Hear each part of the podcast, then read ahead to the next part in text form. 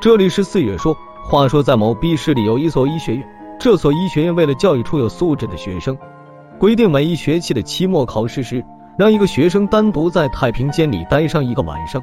虽然这种考试看上去不太人道，可是校方却一直坚持了下来。这一回，轮到了一向自称胆子很大的小美了。小美在学校里一向以胆大包天出名，而且是猫扑等许多论坛的鬼故事写手，以吓死网友为乐。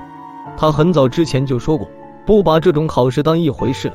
可是，当校方宣布今天轮到她时，她还是惊出了一头冷汗。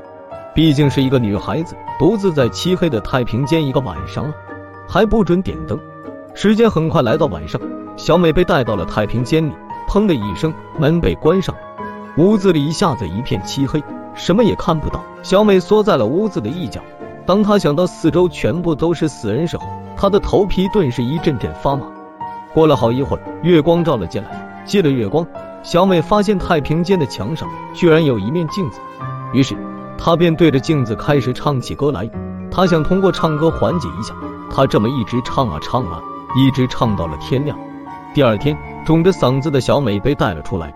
她得意洋洋地对大家说：“也没什么了不起的，对自己来说只是一件小事罢了。”大家都很佩服她。这时，有一个同学问她嗓子怎么肿了。他说自己在太平间里对着镜子唱了一夜的歌，今天早上才不唱的。这时大家的脸色变了，小美还不解其意，停了半天，有一个同学脸色惨白的告诉他，太平间里根本没有镜子了。这里是四月说，今天的故事就到这里，如有不适，还请退出。